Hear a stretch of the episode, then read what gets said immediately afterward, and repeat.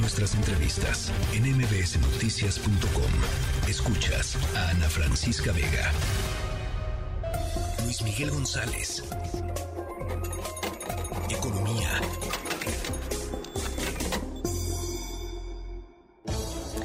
Bueno, hay datos eh, nuevos y relevantes sobre inflación en el país, Luis Miguel González. Ana Francisca Vega, datos nuevos y datos buenos. Eh, llevamos cuatro meses ya con la inflación a la baja. Se usa un término que es, estamos ya empezando a vivir un proceso desinflacionario.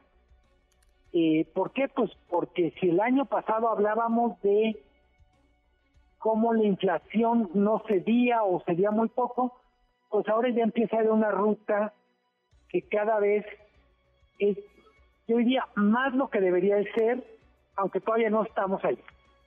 Eh, de los datos de la inflación de mayo, empezamos por lo más básico, la general es 5.84. ¿Por qué es relevante hablar de inflación general?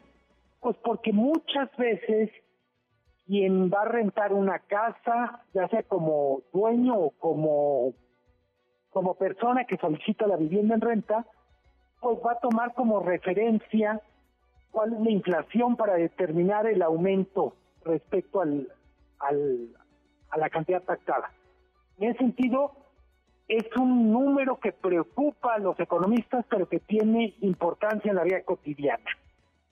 Luego tenemos a Ana Francisca, que me parece relevante, que las categorías que importan, que tienen mucho que ver con vida cotidiana, traen buenos números. Bajó la electricidad, bajó también el precio del pollo, el huevo, el limón y en buena medida tenemos que todos los combustibles, gas LP, etcétera, están bajando lo hemos comentado muchísimo, tiene que ver con el hecho que somos una economía abierta y son cosas que están pasando en el mundo. Sí. Están bajando los precios de los alimentos, lo dice la FAO, y también podemos ver que el precio de, en Estados Unidos de la gasolina, pues también va a la baja. Todo eso contribuye y, por supuesto, la política del Banco de México de tasas de interés altas. No importa si nunca has escuchado un podcast o si eres un podcaster profesional. Únete a la comunidad Himalaya. Radio en vivo. Radio en vivo. Contenidos originales y experiencias diseñadas solo para ti. Solo para ti. Himalaya. Descarga gratis la app. Ahora, dime una cosa, Luis Miguel. Eh, estas buenas noticias, ¿qué tanto tienen que ver con lo que pasa dentro del país y qué tanto tienen que ver con lo que está pasando fuera? Si es que, o sea, digamos, tratando de pensar en, en, normalmente hablamos y cuando lo hacemos en este espacio tratamos de distinguir cuáles son las fuerzas que mueven desde el exterior y las fuerzas que están haciendo eh, positiva o negativamente, depende, eh, que, que, se muevan los números desde dentro. Creo que la pregunta es súper pertinente, yo diría, tiene un poquito de etiquete político. Al final es, bueno, ¿se puede o no se puede considerar un logro del gobierno la baja inflación y en qué medida? Solo creo que vale la pena, Ana Francisca, poner en perspectiva. Hace un año, estaba revisando mis notas, hace un año que estábamos hablando de inflación, hablábamos de desabasto de chips, hablábamos de disrupción en la en el mercado mundial de petróleo y hablábamos de altos precios de alimentos.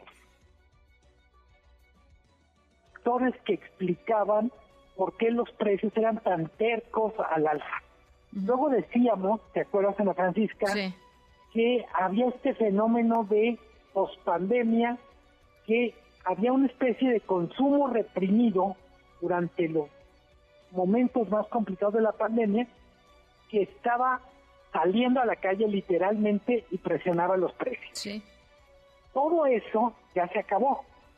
y si lo vemos, pues en ninguno vamos a ver ni a favor ni en contra lo que el gobierno hace o deja de hacer. El desabasto de chips con mucho nos rebasa, bueno, rebasó hasta, hasta el gobierno de Estados Unidos, de ahí para abajo a cualquiera. la disrupción del mercado energético relacionado con la guerra, pues poco a poco se fue acomodando. Y con el precio de los alimentos, el precio global, había mucha especulación cuando se sale del mercado Ucrania y Rusia por razones vinculadas a la guerra, pero poco a poco otros productores relevantes de trigo, de aceite de girasol, etcétera, empezaron a, a cubrir lo que el mercado necesitaba. Sí. ¿Qué cosas sí ha hecho el gobierno? Yo diría fundamentalmente la independencia del Banco de México ha sido clave en lo que tiene que ver con una parte de la inflación o del combate a la inflación tiene que ver con la credibilidad del Banco Central. Claro, claro. Y eso obviamente tiene que ver con la independencia que garantiza el gobierno, pero con un Banco Central que sabe hacer su chamba. Y el gobierno aplicó algunos subsidios estratégicos en su momento a la gasolina, ahora ya no es el caso. Eh, ahora tenemos que la gasolina en México es más cara que en Estados Unidos.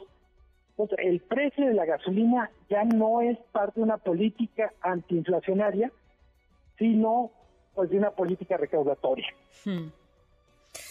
Bueno, pues eh, eh, en todo caso, buenas noticias em, eh, y, supongo la, la, perspectiva es que para allá sigan. Así es que, pues nada, gracias Luis Miguel. Te mando un abrazo, como siempre. Abrazo muy cerca, Ana Francisca. Buen fin de semana. Igualmente, lindo fin de semana. Noticias.